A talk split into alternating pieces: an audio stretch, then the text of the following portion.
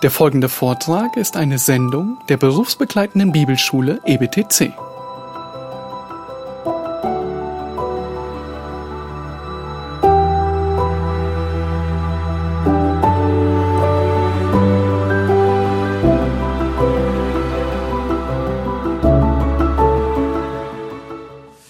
Okay, ich habe hier noch, noch nachgeliefert jetzt die entsprechende Homepage von Jews for Jesus.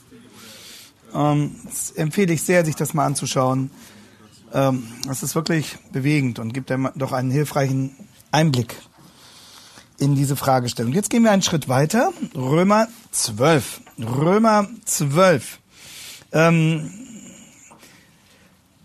Paulus kommt nicht sofort auf die Gemeinde zu sprechen, sondern er beginnt diesen praktischen Part zunächst noch einmal mit dem Nachfolgeleben des Einzelnen.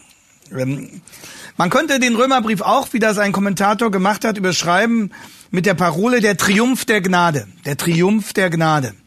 Das ist die Message des Römerbriefs. Und dann könnte man Kapitel 12 überschreiben, wenn man will, mit der Formulierung, der Triumph der Gnade geht weiter. Er endet nicht damit, dass einer Christ geworden und seines Heils nun gewiss ist, sondern dass er einmal erfasst von dieser Gnade nun ein Leben in Hingabe führt. Ich ermahne euch nun, ihr Brüder, angesichts der Barmherzigkeit Gottes, dass ihr eure Leiber darbringt als ein lebendiges, heiliges, Gott wohlgefälliges Opfer. Das sei euer vernünftiger Gottesdienst. Ein Leben in Hingabe nicht als religiöse Leistung, sondern als Auswirkung von Gottes Barmherzigkeit. Und Barmherzigkeit steht dort im Plural angesichts der Barmherzigkeiten, so heißt es im äh, Originaltext. Äh, und damit sind all die vielen barmherzigen Gnadenerweise Gottes gemeint, die Paulus bis dahin geschildert hat. Und unser Alltag ein einziger Gottesdienst.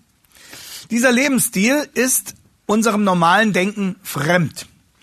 Und deshalb ist es wichtig, 12.2, dass unser ganzes Denken bei Jesus in die Schule geht Paulus zeigt dort sehr schön, unser Denken ist gefährdet vom Zeitgeist, unser Denken ist niemals neutral. Es wäre sehr wichtig, jetzt einiges über diesen Vers zu sagen, haben wir nicht die Zeit. Ähm, unser Denken wird aber geheilt durch den Heiligen Geist, lasst euch verwandeln. Und unser Denken wird geschult durch Jesus selbst. Und dadurch werden wir zu urteilsfähigen Christen. Wir lernen bei Jesus. Das ist kein einmaliger Akt, sondern ein Lebensstil. Wir bleiben beständig in seiner Schule. Wir werden in unserem Denken und in unserem gesamten Weltzugang zunehmend von ihm geprägt, denn Jesus erzieht jeden seiner Geretteten ganz persönlich.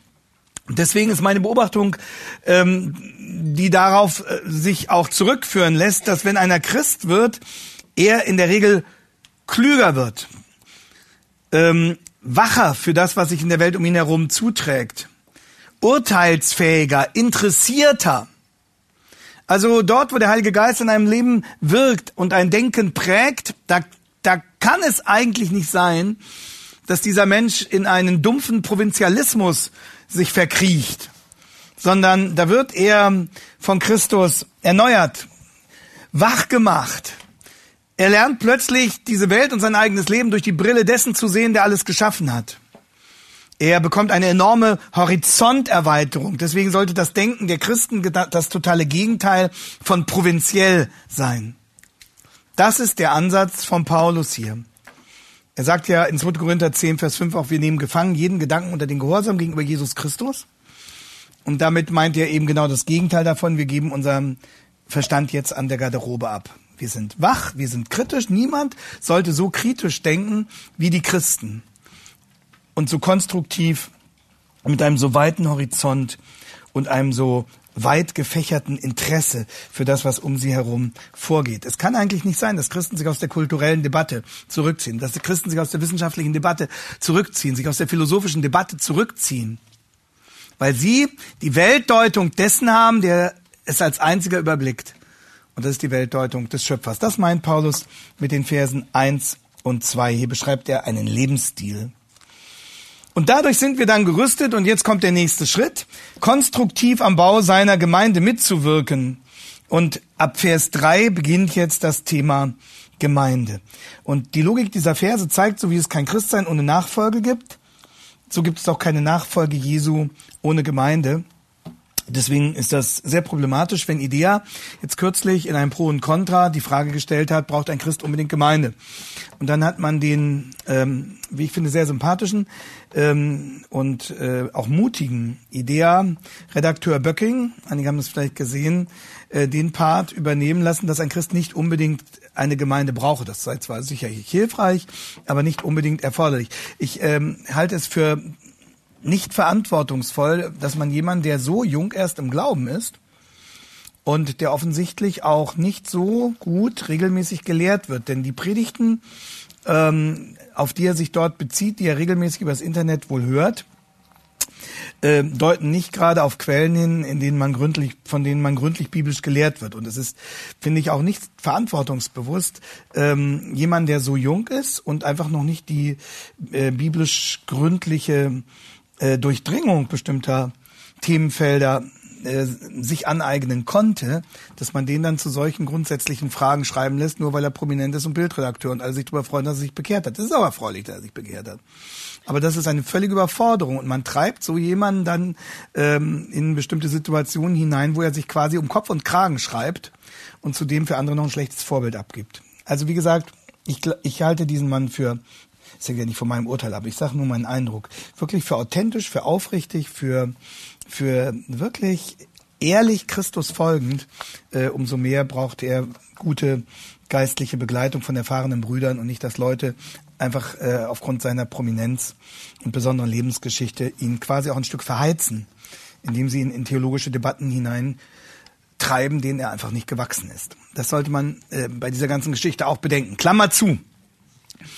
Ähm, Paulus macht deutlich, ein Christ braucht Gemeinde. Das ist nicht optional. Wir werden in diesen Leib hineingefügt, dadurch, dass wir zu Christus kommen.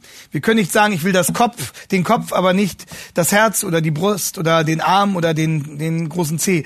Also, wir sind ein Leib, sagt Paulus. Das ist eine vorgegebene Tatsache. Man muss der Hand nicht sagen, nur halte ich mal an den Leib. Und das Besondere an der Gemeinde Jesu ist, und das bitte ich gründlich zu bedenken, dass sie etwas verbindet, was oftmals auseinanderfällt, nämlich Individualität und verbindliche Gemeinde und Gemeinschaft. Jeder, auch in einer Gemeinde, steht mit seinem Gewissen allein vor Gott. Die Gemeinde Jesu Christi ist keine Sekte. Sekten versuchen das gesamte Privatleben ihrer Gemeindeglieder zu ordnen, zu überwachen, ihnen ständig reinzureden, bis in die letzten Winkel der Intimsphäre Anteil zu nehmen. Das ist nicht dem gemäß, was die Heilige Schrift über die Gemeinde Jesu sagt. Das ist sektenlike. Und ich denke, da müssen wir uns auch als Gemeinden zurückhalten und wir müssen die richtige Balance finden zwischen, zwischen Nähe und Freiheit zwischen Eindeutigkeit in dem, was wir auch an, an, an Vorgaben machen und dem, was an, an gesunder Vielfalt in der Gemeinde Jesu sein darf und sein muss. Eine Gemeinde, die die Individualität ihrer Mitglieder platt macht, wo dann alle nur noch in den gleichen Klamotten rumlaufen, in den gleichen Begriffen reden und jeder dem anderen ständig in die letzten Winkel seines Privatlebens hineinredet, entspricht nicht der Freiheit des Evangeliums. Also wir brauchen beides. Individualität auf der einen Seite jeder steht in seinem Gewissen allein vor Gott. Es gibt kein neues Papsttum. Es gibt keine neuen Priester, die die Letztverantwortung übernehmen. Es gibt auch keine Hyperseelsorger. Und auf der anderen Seite verbindliche Gemeinschaft, Verantwortung füreinander. Die Gemeinde Jesu ist weder eine Sekte noch ein unverbindlicher Verein. Und diese Balance gilt es zu halten und dafür tragen wir auch mit unserer Verkündigung eine, eine hohe Verantwortung. Dass das nicht ohne menschliche Spannung abgehen kann, sehen wir schon bei der Urgemeinde. Das liegt eben daran, dass Römer 7 gilt. Und deshalb legt Paulus uns dieses Bild ans Herz vom Leib und den Gliedern, dass wir uns als Teil des Ganzen verstehen, dass wir uns auch einfügen. So sind auch wir, Vers 5, die vielen ein Leib in Christus und als Einzelne untereinander Glieder.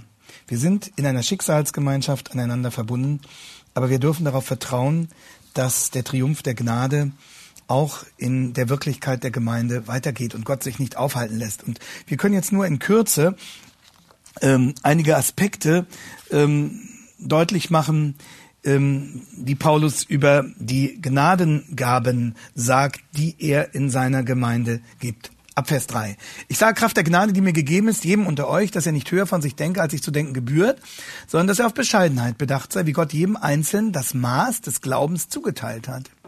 Denn gleich wie wir an einem Leib viele Glieder besitzen, nicht alle Glieder aber dieselbe Tätigkeit haben, so sind auch wir, die vielen ein Leib in Christus und als Einzelne untereinander Glieder. Wir haben aber verschiedene Gnadengaben, gemäß der uns verliehenen Gnade. Wenn wir Weissagung haben, so sei sie in Übereinstimmung mit dem Glauben. Wenn wir einen Dienst haben, so geschehe im Dienen. Wer lehrt, diene in der Lehre. Wer ermahnt, diene in der Mahnung. Wer gibt, gebe in Einfalt. Wer vorsteht, tue es mit Eifer. Wer Barmherzigkeit übt, mit Freudigkeit. Einige ganz wenige Beobachtungen dazu. Paulus betont in diesen Versen zunächst erstens die Quelle. Entscheidend für die Gnadengaben ist die Quelle. Sie werden uns von Jesus souverän zugeteilt. Er stattet uns damit aus, damit wir damit der Gemeinde dienen können. Die Gnaden sind kein Selbstzweck, damit wir uns daran erbauen und darauf stolz sind, sondern sie sind uns gegeben, um sie in die Gemeinde Jesu zu investieren. 1. Petrus 4, Vers 10. 1. Petrus 4, Vers 10. Dienet ein jeder ein einander, ein jeder mit der Gabe. Im Griechischen steht da der Begriff Charisma. Römer 12, Vers 6. Mit dem Charisma, das ihr empfangen habt. Haushalter operieren mit Anvertrautem. Und es ist schlecht, wenn ein Haushalter sich so aufführt, als sei das, was er verwaltet, sein eigener Besitz. Die Gemeinde ist der Dienstort und wir sollen uns wirklich dankbar daran erfreuen. Aber die Gaben richten den Blick von uns weg. Schauen Sie, das steht total im Gegensatz zum Zeitgeist. Der Zeitgeist predigt die totale Selbstverliebtheit. Der Zeitgeist ist gut ähm, abgebildet durch die Selfie-Kultur. Ich habe ja nichts prinzipiell gegen Selfies, aber es ist eben ähm, typisch für, für diese Zeit, für das Denken. Das ist übrigens kein Privileg der Postmoderne, dass der Mensch sich auf sich immer mehr zurückgeworfen erfährt. Das hat schon Luther gesagt. Der Sünder ist ein Homo incurvatus in se ipse, also ein in sich selbst verkrümmter Mensch. Ja, das hat nichts mit Homo zu tun, das ist aus dem Griechischen, sondern Homo, das ist Lateinisch. Ja, ein Homo incurvatus, curvatus in se ipse, ein in sich selbst verkrümmter und einer unserer äh, Systematikprofessoren in Göttingen hat das dann mal so gemalt. Er hat gesagt, hier kommt so, so am Ende blieb dann immer nur noch so ein Knuddel übrig. Also der Mensch äh, bekommt irgendwelche Einflüsse, am Ende dreht er sich immer nur in sich selbst und verkrümmt sich in sich selbst und verkrampft sich in sich selbst. So. Umso wichtiger der Blick auf die Quelle. Dann das nächste Kennzeichen dieser Gnadengaben ist die Vielfalt. Verschiedene Listen.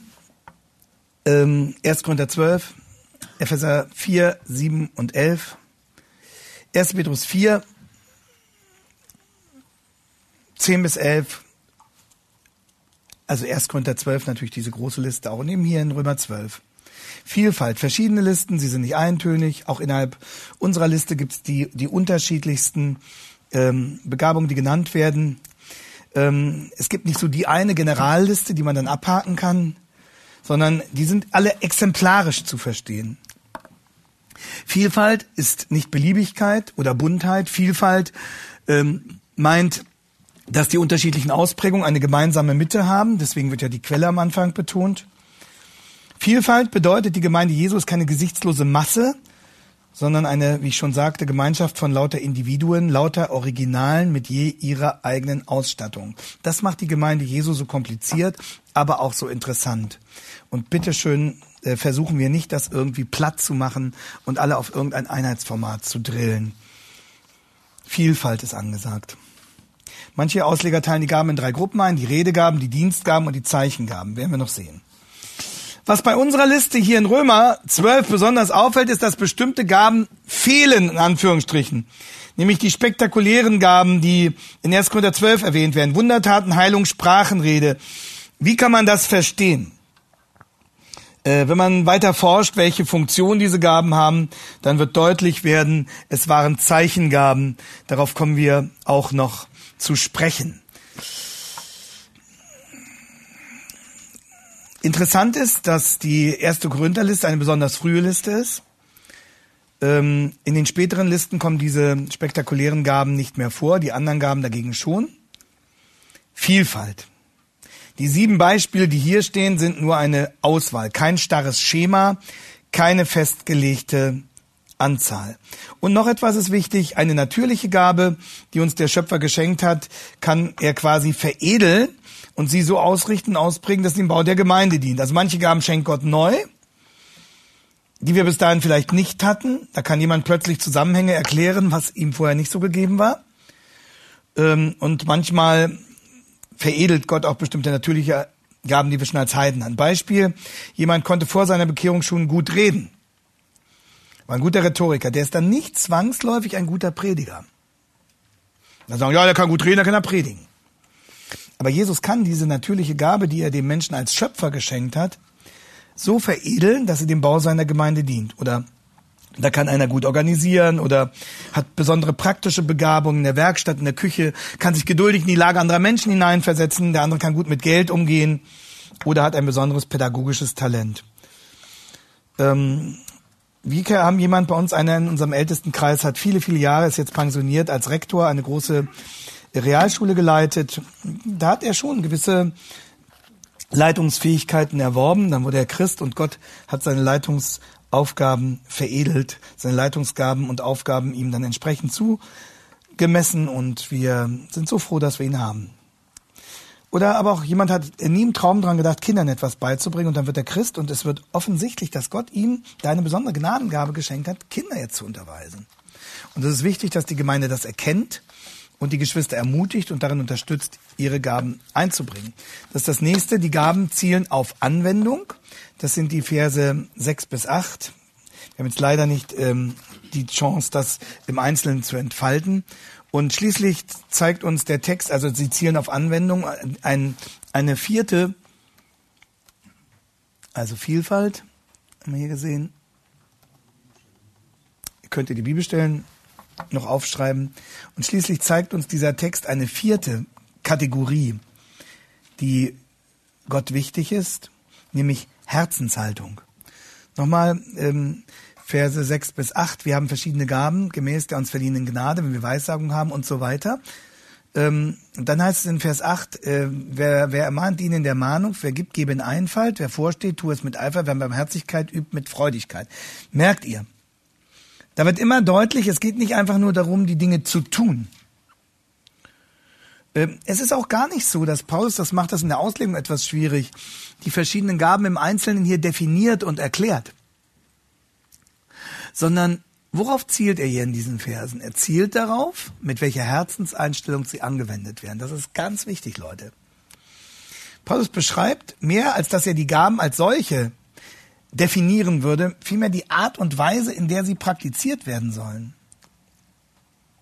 Übt jemand Barmherzigkeit, so tue er es gern. Also Barmherzigkeit üben, da ist jemand in Not, der braucht Hilfe.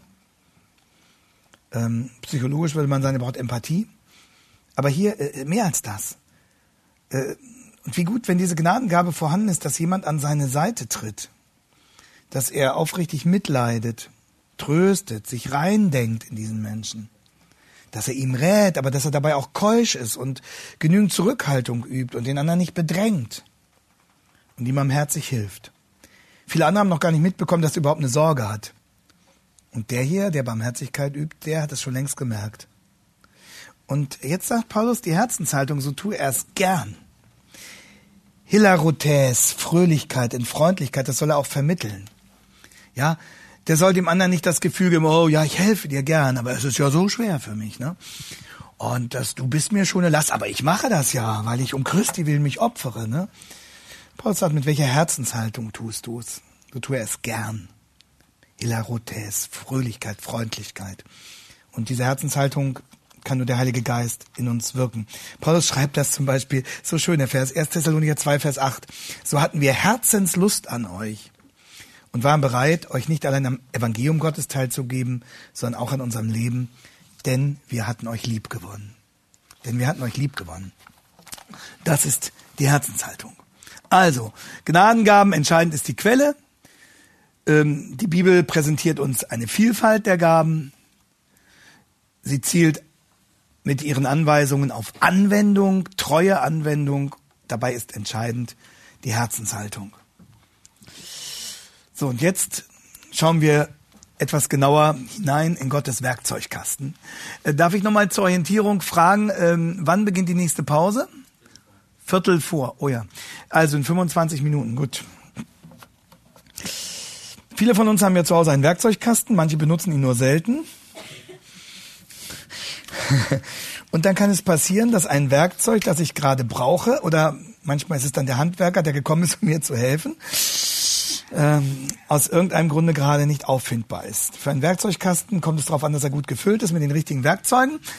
Ähm, wenn der Handwerksmeister seine Lehrlinge zu einer Aufgabe schickt, dass sie etwas bauen sollen, dann muss er ihnen die entsprechenden Werkzeuge dazu mitgeben. Und im Neuen Testament stellt sich Gott als ein solcher Baumeister vor, der seine Gemeinde baut. Es ist auffällig, dass das Neue Testament dieses Bild vom Bau, vom Bauen verwendet. Wir werden dazu gleich auch noch ein Video sehen. Ähm, und ähm, da kommt das auch zum Ausdruck. Eukodomä. Eukodomä, das kann auch für profane Gebäude verwendet werden. 1. Korinther 3, Vers 9, Epheser 2, 20, 21, Gemeinde mit einem Bauwerk verglichen. Gott erbaut einen Tempel, in dem er selbst wohnt. Die Christen sind die einzelnen Steine und die Gemeinde ist das Haus der lebendigen Steine. Und der Herr sagt, Matthäus 16, 18, ich werde meine Gemeinde bauen. Wenn Gott sich so als Baumeister vorstellt, welches Werkzeug benutzt er dazu? Womit stattet er seine Lehrlinge und Gesellen aus? Schon im Alten Testament spricht Gott von sich bildhaft als jemand, der Werkzeuge benutzt. Jeremia 23, 29 ist mein Wort nicht wie ein Hammer, der Felsen zerschmettert. Das Werkzeug Hammer. Oder 2. Timotheus 3 spricht Paulus vom Wort Gottes wie von einem Werkzeug. Er sagt, die ganze Heilige Schrift ist von Gott eingeben, damit der Mensch Gottes, Klammer auf, mit diesem Werkzeug, Klammer zu, vollständig ausgerüstet ist zu jedem guten Werk. Also, wenn wir fragen, welches Werkzeug, hat Gott in seinem Werkzeugkasten, mit dem er Gemeinde baut, dann müssten wir als erstes sagen, sein Wort. Das ist das Hauptwerkzeug. Und dann hat Gott noch, noch etwas in seinen Werkzeugkasten hineingelegt, wovon Römer 12 spricht ähm, Gnadengaben. Er hat in seinem Erbarmen uns ja ohnehin reichlich beschenkt. Mit Rettung durch Gnade, Heiligung durch Gnade. Und jetzt gibt er uns auch Gaben als Gnade. Ähm, man kann von Geistesgaben reden, aber auch von, von Gnadengaben, ähm, spricht die Heilige Schrift, weil Gott uns die Gnadengaben durch seinen Heiligen Geist schenkt. Von daher sind Gnadengaben gleich Geistesgaben. Das ist kein inhaltlicher Unterschied. So, und wenn Sie im Baumarkt einen Werkzeugkasten kaufen, gibt es in der Regel eine Liste, auf der enthalten ist, welche Werkzeuge Sie in diesem Kasten finden müssen. Wenn einer fehlt, können Sie es reklamieren. Und so hat Gott uns jetzt auch eine Liste gegeben, eigentlich mehrere Listen, welche Werkzeuge es insgesamt gibt. Und das können wir aus der Zusammenschau der Listen entnehmen. Römer 12 sagten wir schon, 1. Korinther 12, Epheser 4, 1. Petrus 4. Und wenn wir diese Listen miteinander vergleichen, dann fällt eine Liste besonders auf, die sich von den anderen unterscheidet. Äh, und das ist die Liste 1. Korinther 12. Eindeutig der früheste dieser Briefe. Dort finden wir, wie gesagt, diese spektakulären Gnadengaben. Die bekommen in der Bibel einen auffälligen Namen. In der Regel werden sie bezeichnet als Zeichen und Wunder oder Zeichen und Wunder und Krafttaten. Und darum nennt man sie auch Zeichengaben. Zeichengaben. Diese Zeichengaben hatten eine besondere Funktion. Sie wurden unter, vor allem von den Aposteln praktiziert, Apostelgeschichte 5, Vers 12, schwerpunktmäßig von den Aposteln und tauchen vereinzelt in ihrem unmittelbaren Umfeld auf. Aber wir haben es nicht mit einer wundertätigen Urgemeinde zu tun, wie man manchmal sagt, sondern mit wundertätigen Aposteln. Und diese Wunder hatten für die Apostel eine spezielle Funktion, nämlich die Funktion der Beglaubigung. Sie sollten in ihrer apostolischen Autorität in besonderer Weise beglaubigt werden, was auch nötig war, da sie die Erstverantwortung für die Weitergabe der Wahrheit von Christus trugen und weil sie damit beauftragt waren, die schriftliche Offenbarung Gottes zu ihrem verbindlichen Abschluss zu bringen. Und deswegen brauchten sie eine besondere Autorisierung und haben sich darauf auch berufen. Zum Beispiel äh, 2. Korinther 12, Vers 12. 2. Korinther 12, Vers 12, wo Paulus sich ja in dieser kritischen Gemeindesituation, wo, wo bei den Korinthern eben theologische Gegner eingedrungen waren, die permanent damit befasst waren, äh, zu versuchen, die geistliche Autorität von Paulus zu untergraben, zu unterminieren. Und ähm, er hat deswegen darum gekämpft, um seine Integrität, nicht weil es ihm aus Eitelkeit um die Ehre seines Namens ging, sondern weil er natürlich dafür Sorge tragen wollte, dass die Korinther das noch ernst nehmen, was er sagt. Es ging ja darum, dass sie seiner Verkündigung glaubten und seiner Lehre. Und deswegen musste er um seine Integrität kämpfen. Und deswegen kann man die Integrität von Lehrern und Verkündigern nicht aufs Spiel setzen, ohne großen Schaden für die Gemeinde herbeizuführen. Deswegen ist auch die Gemeinde aufgerufen, das macht Paulus in 2. Korinther auch deutlich, die Gemeinde ist auch aufgerufen, für die Integrität ihrer Leiter, vorausgesetzt, dass diese gegeben ist, zu kämpfen und sie zu verteidigen. Und nicht einfach zu sagen, ja, ja, üb mal eine Runde Geduld, das wird sich schon, das wird sich schon herausmändeln. Es entsteht Schaden für die Gemeinde, wenn die Integrität der Leiter, ähm, sofern sie integer sind, in ein schiefes Licht gerückt wird. Und das muss klargestellt werden. Okay, und so wurden die Apostel in besonderer Weise beglaubigt. 1. Korinther 12, Vers 12. Paulus betont das extra auch nochmal gegenüber den Korinthern, dass er sagt, die Zeichen eines Apostels sind unter euch gewirkt worden durch mich. In aller Geduld. In Zeichen und Wundern und Kraftwirkung oder Krafttaten. Ganz ähnlich steht es in Römer 15. Und ähm, wichtig in dem Zusammenhang ist auch noch der Hebräerbrief, der diese Funktion der Zeichengaben bestätigt ähm, indem er Folgendes schreibt. Hebräer 2, ab Vers 3. Wie sollen Sie also, die dieses Wort von euch gehört haben, nachdem das alles mit Christus geschehen ist, entfliehen? Wie wollen wir entfliehen, wenn wir eine so große Rettung missachten? Diese wurde ja zuerst durch den Herrn verkündigt und ist dann von denen, die ihn gehört haben, also den Aposteln, bestätigt worden wobei Gott sein Zeugnis gab dazu mit Zeichen und Wundern und mancherlei Kraftwirkungen und Austeilung des Heiligen Geistes. Also Christus hat es verkündigt, die Apostel haben es aufgenommen und bestätigt und Gott als dritter Zeuge hat das Ganze beglaubigt und bekräftigt, indem er diesen Aposteln Zeichen, Wunder und Krafttaten geschenkt hat. Wie man auch in Markus 16, Vers 20 sieht. Ja, die Beglaubigung war nötig, weil die Bibel zu dem Zeitpunkt noch nicht abgeschlossen war und diejenigen, die sie auf das Vollmaß gewissermaßen brachten, eine besondere Beglaubigung brauchten. Ähm, ich möchte jetzt im Hinblick auf Gottes Werkzeugkasten einige grundsätzliche Thesen Ihnen vortragen. Ähm, die erste These, die spektakulären Zeichengaben sind nicht mehr drin. Die spektakulären Zeichengaben sind nicht mehr drin in diesem Baukasten. Nachdem die Bibel etabliert war, hat Gott sie offensichtlich rausgenommen, weil sie nicht mehr gebraucht werden. Und auch bei Obi können Sie die nicht mehr finden. Und deshalb verschwanden sie auch in der Kirchengeschichte allmählich von der Bühne. Es wird bei dem Bonusmaterial auch ein Aufsatz von mir dabei sein, in dem ich das ähm, ausführlich vom, vom biblischen und historischen, ja, sofern man in einem Aufsatz ausführlich sein kann, aber vom biblischen und historischen Befund her zu zeigen versuche. Und ähm, ich hoffe, das können Sie jetzt so ab, ab Samstag im Internet finden. Über meine Homepage einfach Bonusmaterial zu unserer Veranstaltung hier. So, wenn das stimmen sollte, was machen wir dann mit Berichten wie dem folgenden? Den hat mir ein lieber Bruder aus unserer Gemeinde zukommen lassen, hat mich darauf hingewiesen, auf den Link, ähm, nachdem ich ähm, in der Gemeinde über die Gnadengaben gepredigt hatte und gesagt, dass es diese heute so nicht mehr gäbe. Und dann wies er mich auf folgende Sendung des ERF hin vom 31.07.2015. Dort findet man ein Interview mit Erik Yassir aus dem Nordsudan, unter der Überschrift wurde die Sendung aufgezeichnet, Moslem wird Christ nach Heilungswunder. Moslem wird Christ nach Heilungswunder. Und dieses Beispiel ist sehr hilfreich, um zu verstehen, was die Bibel hier mit den Zeichen und Wundergaben meint und was sie nicht meint. Dieser Mann hasste seinen Onkel, weil der Christ geworden war und dennoch, als dessen Sohn im Krankenhaus liegt, besucht er ihn. Er ist lange Zeit bewusstlos, dieser Sohn. Und der Eric sitzt dabei und sieht das und als er im Krankenzimmer sitzt, kommen zwei christliche Freunde seines Onkels. Eigentlich will er sie rausschicken, weil er nicht gestört sein will, aber er unterlässt es aus Höflichkeit. Und die beiden beten dann für den Jungen. Sie bitten Gott, diesen Jungen wieder aufzurichten.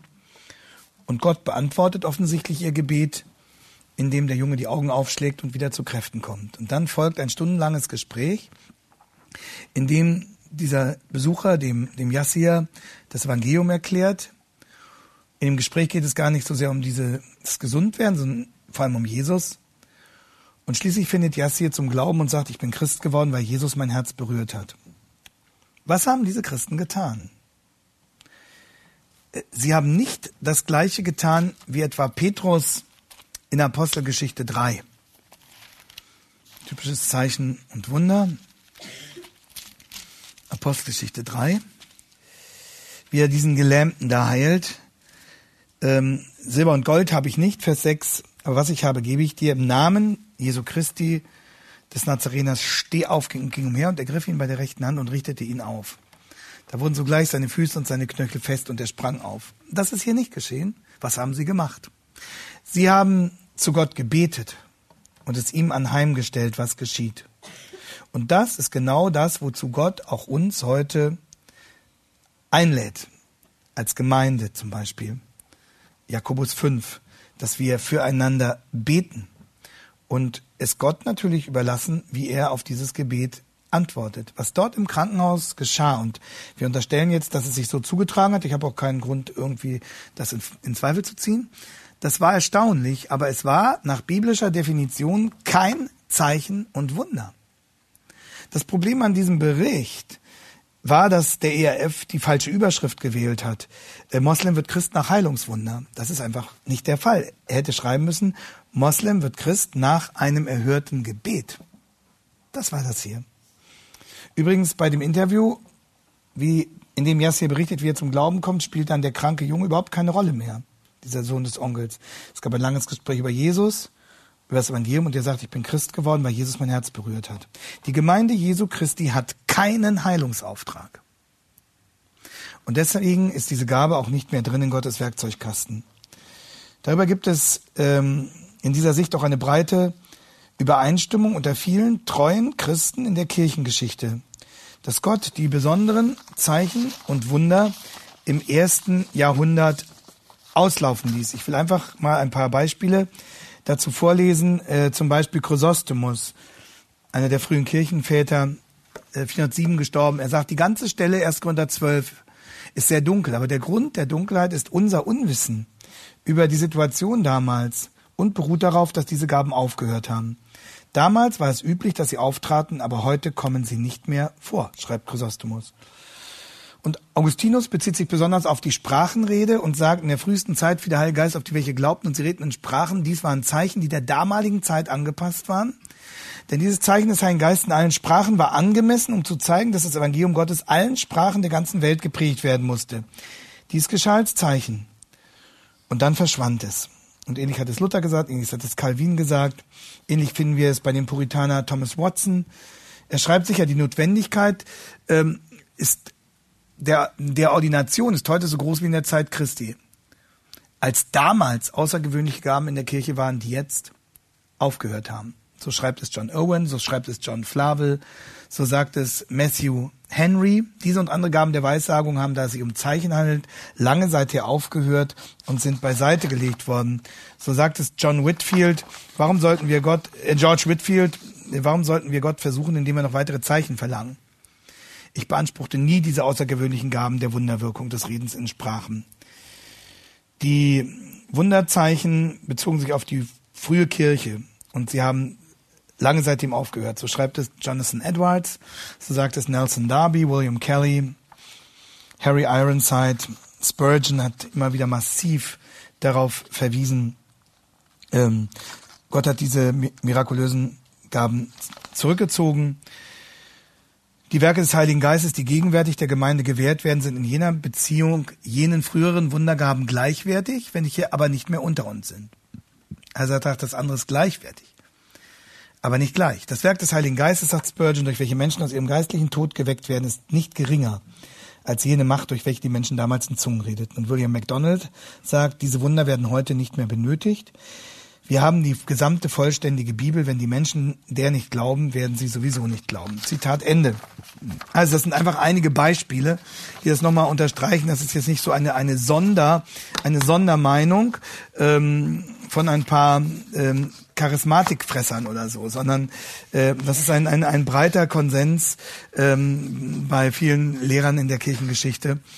Ähm, und das hat auch seinen tiefen Sinn. Also ähm, es ist ja hier auch begründet worden immer wieder, warum. Dann hat aber zu Beginn des, also sie sind ausgelaufen. Also etwa Gemeinden wie die Arche in Hamburg äh, vertreten ja ausdrücklich die These, dass es äh, Zeichen und Wundergaben noch gäbe, zum Beispiel. Aber dann hat sich zu Beginn des 20. Jahrhunderts, also nachdem das ausgelaufen war, eine Bewegung gebildet, die kurz danach auch nach Deutschland kam, die Pfingstbewegung. Wir können das jetzt nicht im Einzelnen vertiefen. In den 60er Jahren kam die charismatische Bewegung dazu und äh, unter der Parole Gott ist derselbe. Deswegen müssen wir auch heute die gleichen spektakulären Dinge erwarten wie die Urgemeinde. Sonst fehlt uns etwas Wichtiges zu einem vollwertigen, vollmächtigen Christsein. Unter dieser Parole haben sie nun dafür geworben und Veranstaltungen durchgeführt, um derartige Dinge auch heute wieder auf die Bühne zu bringen, im wahrsten Sinne des Wortes. Diese Bewegung hat viele Spaltungen ausgelöst, Verwirrung gestiftet, aber was noch viel schlimmer ist, sie hat den Schwerpunkt der biblischen Botschaft verschoben, wie wir das neulich sagten, weg von Gottes Wort hin zur subjektiven persönlichen Erfahrung, weg von der Nüchternheit hin zur Gefühlsbetonung, weg vom Wortvertrauen hin zum Spektakulären, obwohl die Bibel deutlich macht, dass Außergewöhnliches nicht unbedingt darauf hindeuten muss, dass Gott am Handeln ist. Auch der Antichrist wird Außergewöhnliches tun. Auch die Verführer haben teilweise, siehe Matthäus 24, Außergewöhnliches getan. Die Tatsache, dass da etwas Spektakuläres sich vollzieht, ist nie zwangsläufig ein Hinweis darauf, dass hier Gott handelt. So wird das gern oft dargestellt. Das ist aber nicht. Und im, im, im Übrigen, ja, auch das haben wir gezeigt, erwies sich die charismatische Bewegung als ein wichtiger Motor der Ökumene. Sie hat sowohl das Materialprinzip als auch das Formalprinzip der Reformation ausgehebelt. Ähm, das sind keine Unterstellungen, auch im Hinblick auf die Ökumene, sondern das behaupten die Charismatiker selbst. Ich habe Ihnen das Beispiel gezeigt. Und deshalb ist es für die Gemeinde Jesu zum Schaden, wenn wir nach spektakulären Phänomenen suchen, die uns Jesus für unsere Zeit nicht in Aussicht gestellt hat. Und wir müssen, wie wachsam wir hier sein müssen, zeigt uns eine, eine Beobachtung, die ich eben schon angedeutet habe, nämlich, dass das Neue Testament sehr wohl davon spricht, dass die spektakulären Zeichen und Wunder auf der Zielgerade noch einmal wiederkehren werden. Ähm, und zwar 2. Thessalonicher 2, Vers 9, Matthäus 24, Vers 24 und Offenbarung 13, Vers 13. 2. Thessalonicher 2, 9, Matthäus 24, 24, Offenbarung 13, 13. Das finden Sie auch dann alles in diesem Aufsatz von mir. Das sind Fälschungen, Imitationen zu Verführungszwecken. Das ist nicht nur Scharlatanerie, sondern das kommt teilweise aus, auch aus dunklen Quellen. Ich will Ihnen dafür nur zwei Beispiele nennen. Ähm, man muss immer vorsichtig sein mit solchen Meldungen, aber diese erscheint mir zuverlässig. Es gab eine Vorhersage des Angriffs auf den World Trade Center, also 9-11, durch Leute der New Age Bewegung mehrere Monate vorher. Das ist ein Beispiel. Und ein anderes, äh, für mich noch eindrücklicher, ist ähm, das Werk von Aldous Huxley, Brave New World. Dort beschreibt er im Grunde genommen unser heutiges Gender-Szenario bereits 1930. Und er, er verlegt das 500 Jahre in die Zukunft und hat dann bei der zweiten Auflage im Vorwort geschrieben, dass sich das schon jetzt abzeichnen würde, äh, wie nahe diese Dinge kämen und dass er nie damit gerechnet hätte im entferntesten, ähm, dass sich die Dinge so schnell realisieren würden.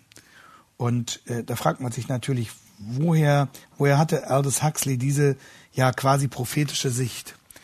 Zerstörung der Familien, totale Freigabe der Sexualität, Verlagerung der Erziehung der Kinder aus den Familien hinaus. Äh, ein Diktator, der dadurch die Leute ruhig hält, dass er alles tut, damit sie ihre Triebe befriedigen können und äh, ein Leben führen, das nur aus Konsum, Unterhaltung und Sex besteht. Sexualisierung der Kinder schon von den frühesten Kinderkrippen an und so weiter. Das ist das Programm, was ja jetzt Frau Merkel und ihre Leute realisieren. Ähm, ähm, aber das ist bei, bei, bei Aldous Huxley vorgezeichnet. Und er hat das geschrieben 1930.